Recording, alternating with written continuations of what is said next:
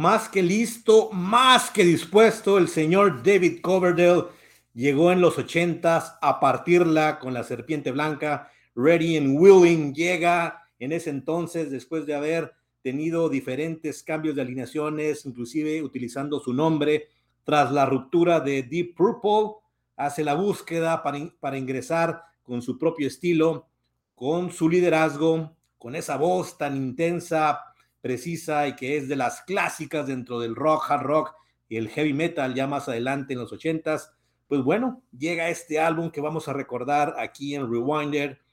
y que es un parteaguas, creo yo, en la carrera de Coverdale, de la banda White Snake y lo que aportaron de ahí en adelante en la historia del hard rock, del heavy metal, todavía del toque blusero que se generaba en ese rock eh, de Inglaterra, británico,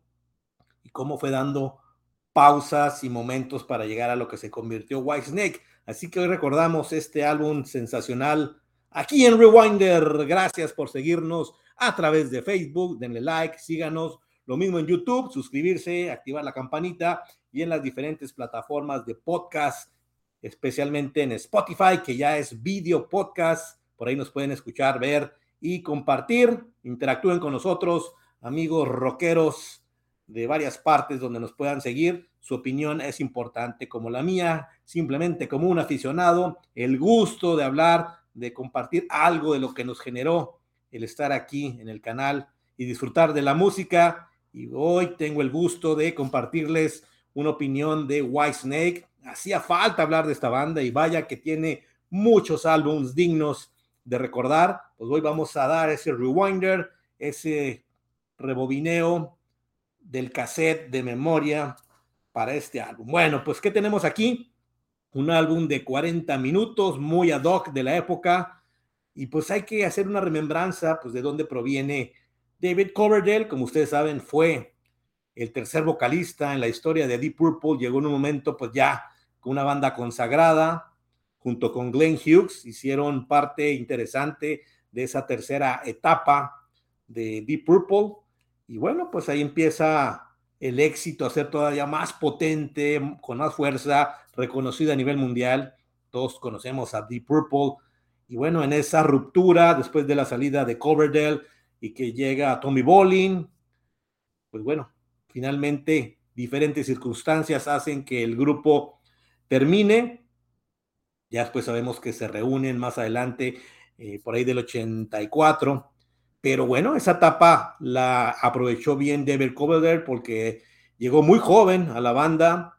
rápidamente reconocido como una voz extraordinaria para el estilo que generaba Deep Purple y no se quiso quedar ahí. Inclusive estuvo eh, por ser reclutado por otras bandas, inclusive se hablaba de que Black Sabbath en su momento pues le estaba echando el ojo y otras más. Pero bueno, sabemos de dónde provienen. En Inglaterra, pues se estaba dando toda esa inmensa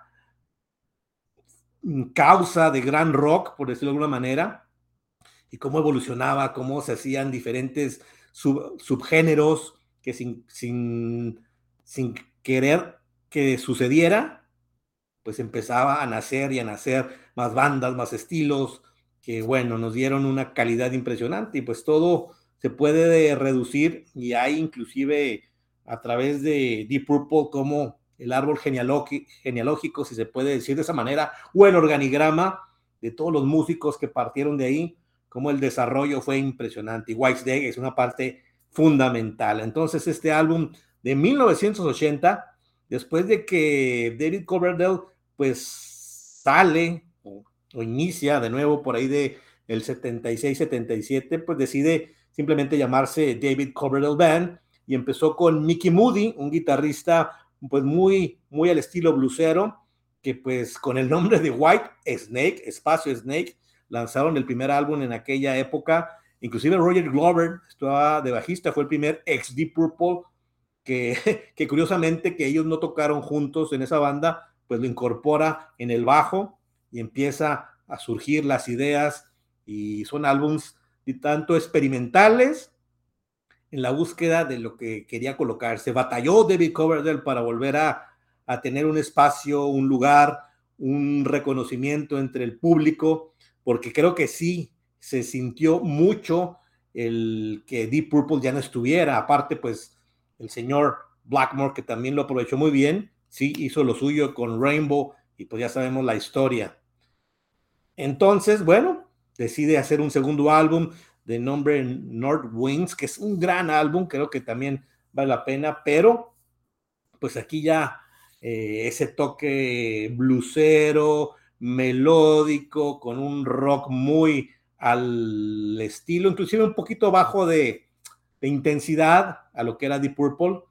Fue como evolucionando el estilo de David Coverdale y finalmente en el 78 ya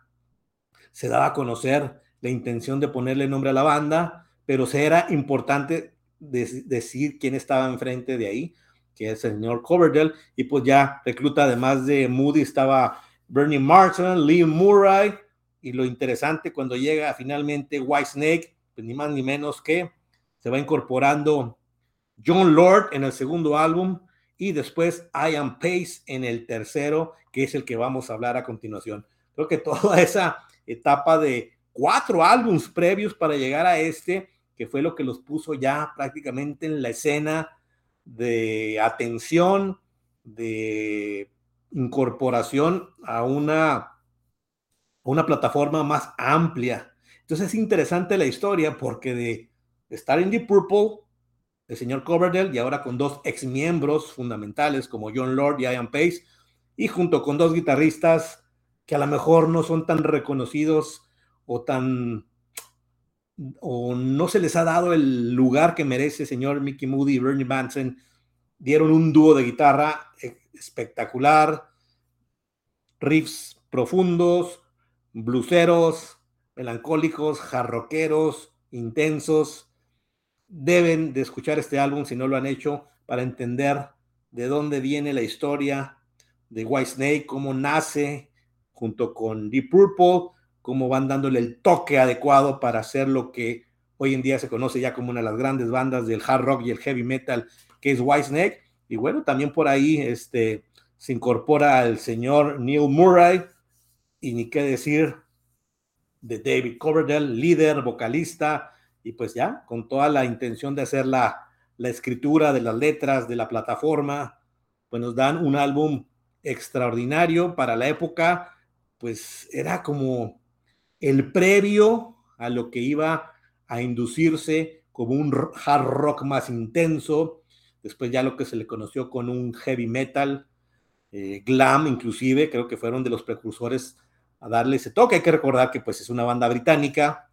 y pues estaba ahí el, el momento y el, pues la cierta diferenciación musical entre las bandas que salían en Estados Unidos contra las británicas y otras de Europa, sí era muy notable. Pero al final eh, se fueron ir o se fueron incorporando y colocando para llegar a un punto en donde tenían que conquistar también a través de Whitesnake, pues el, el público eh, americano. Y pues nada, este álbum del de 1980, pues ya más de 40 años, creo que es fundamental. Y bueno, en esta especie de ejercicio de memoria, que es lo que se trata Rewinder, tenía mucho tiempo que no escuchaba este álbum y vaya que lo disfruté, vaya que comprendí, entendí más por dónde se estaba encaminando Coverdale y compañía, y que fue una conquista otra vez de cero, si se vale la expresión, en el sentido de que no por haber salido de Deep Purple inmediatamente iba a generar un éxito rotundo si iba a ser una banda nueva. Si le batalló, si le dio un tiempo, yo creo que por, ese, por eso este álbum es tan fundamental en la historia de Whitesnake y también en el inicio de los ochentas para dar pauta a más exposición del hard rock ya como tal, pero todo lo que nos dio en los setentas Deep Purple y compañía, pues aquí se, se nota. Pues claro, John Lord y Ian Pace dentro de la banda le daban una musicalización extrema, sensacional, profunda, precisa, una batería que sí le dio un cambio radical a lo que venía. No estoy demeritando a quien estuvo previo, pero sí se notó la diferencia. John Lord, la profundidad en los teclados, la armonía, y este dúo de guitarra, repito, que vale la pena. Y para muchos, este es el, o el momento, la alineación más consagrada, para muchos la mejor, que ya es una definición muy complicada porque Whitesnake tiene una lista impresionante de músicos que han pasado en diferentes etapas y en general todos de una calidad excelsa a la fecha. Pero sí, digamos que es la alineación clásica, la que yo el punto para el lanzamiento ya de una banda que no se iba a detener y que se iba a colocar en el gusto de todos los rockeros a nivel mundial. Así que este álbum, sin duda alguna, vale la pena que le den una checada. Ready and Willing. Y vaya, que hay que dar un verdadero retroceso, porque a veces nos ubicamos por ahí del 86-87 con Whitesnake, ya con un estilo muy hard rock, donde empezaron los grandes éxitos y que muchos lo conocen a través de ahí, pero hay que darle más atrás y darse cuenta de los inicios del rock tan blusero que se presentaba en ese momento con, con Whitesnake, con toda la influencia, repito, de lo que fue en Deep Purple, ya con la voz cada vez más madura, más eh, melodiosa y pues que es una de las mejores voces que han pasado por, por el hard rock heavy metal y que estaba en su punto el señor Coverdale. Pues nada, es un álbum, repito, de 40 minutos. Full for Your Loving, que es uno de los grandes éxitos de Whitesnake. Sin embargo, pues este es el primer eh, inicio, la primera versión, digamos, pero más, más eh, pausada, más melodiosa, y es donde tú, si escuchas la que sale más adelante, ya en la etapa más jarroquera de Whitesnake, pues ahí sí hay diferenciación, pero es disfrutable ambas y es uno de los clásicos de clásicos. Es Sweet Talker, Radiant Willing, Carry Your Love,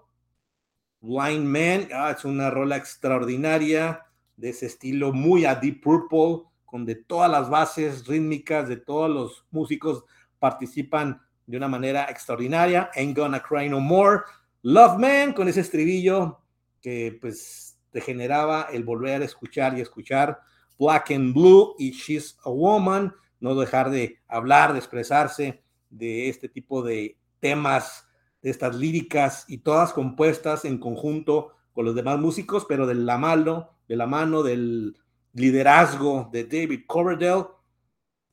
pues nos dan un álbum extraordinario que, pues, no sé qué hubiera pasado, los hubieran no existen, pero uno se pone a imaginar si hubiera proliferado, hubieran durado más eh, este, este grupo de seis integrantes con dos guitarristas, que era la diferencia con Deep Purple, que iba de la mano de Blackmore y después de Bolin. Pues no, este dúo de Madsen y Moody es extraordinario, que lamentablemente después, pues algunas cuestiones que siempre suceden en las bandas que tienen un éxito rotundo, pues no se volvieron a juntar como tal en varias ocasiones por alguna cuestión de reunión de aniversario, volvieron a tocar juntos,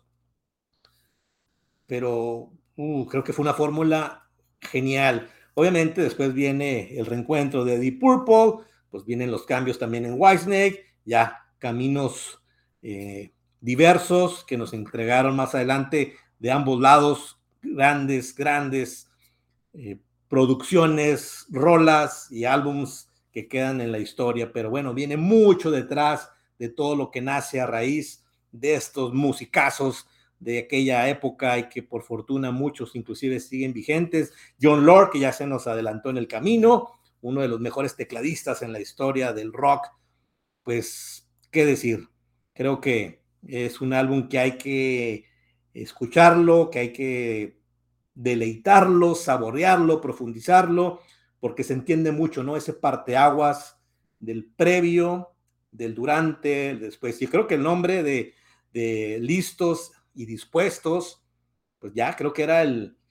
giro o la bandera y el, la salida de batalla, por decirlo, para conquistar. Eso es muy, muy interesante que lo haya hecho Coverdale, porque su carrera estaba muy rápidamente dándose a conocer con Deep Purple y uno esperaría yo a leer y indagar un poco más, saber cómo no fue fácil volverse a, colocar y descubrirse con una banda diferente. En ese entonces, pues no tener a Deep Purple en la escena, pues sí complicaba, la gente estaba pues con esa eh, añoranza de que por qué se deshizo Deep Purple, no se podía creer. Pero al final la música es lo que se reencuentra, lo que se formula y lo que se da como expresión rotunda. Y Whitesnake pues tiene una evolución impresionante, de las más interesantes, ¿no? Esa profundidad, esa, ese, esos versos rítmicos, bluseros, entrando ya a un rock puro, nato de, de aquella época de Inglaterra. Después ya dándole más volumen, más riff, más potencia, tanto en letras, tanto en, en dinamismo de la música, en potencia, en sus, en sus guitarras, en su batería. Obviamente, pues a la salida de cada uno de estos músicos vienen, vienen personajes, vienen músicos con un perfil todavía más potente, más moderno, y pues del mismo Coverdale, siendo visionario hacia dónde se estaba dirigiendo ya esa etapa que finalizaba en los 70s y a mediados de los 80s pues tuvo que dar un curso para incorporarse a un heavy, a un hard, y que lo llevó a los mejores momentos de Whitesnake, sin duda alguna. Creo que lo visualizó muy bien el señor Coverdale, pero este álbum como que reúne todo el concepto y todo el nacimiento y lo envuelve para tocar éxito y está. A veces este álbum es de esos tantos olvidados o no tan eh, escuchados y yo este, tenía mucho tiempo, repito, que no lo escuchaba, pero es la idea de esto, volver, eh, activar esos, esos grandes álbums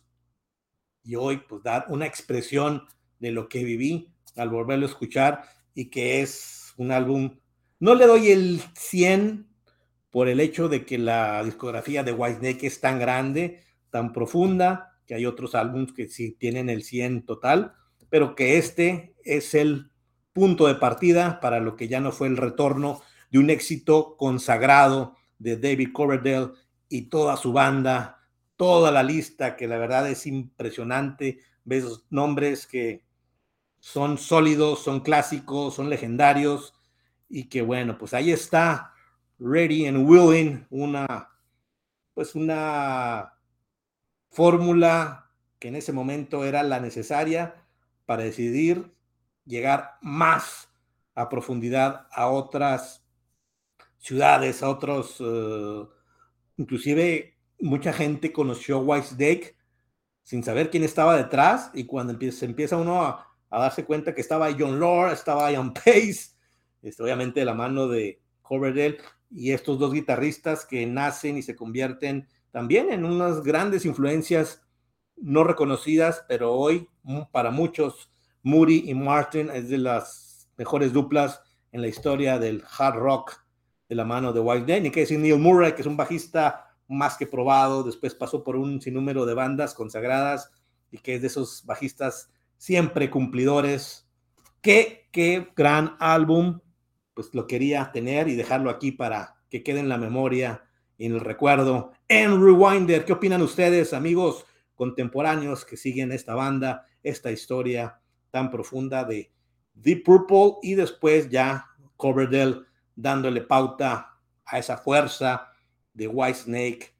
que por fortuna hoy sigue vigente, ya en sus últimos días no sabemos si va a haber finalmente una gira de despedida que se tuvo que posponer por cuestiones de salud del señor Coverdale, pero larga vida a White Snake, Coverdale y compañía. Hoy recordamos Ready and Willing aquí en Rewinder. Ustedes tendrán su mejor opinión. Hasta la próxima.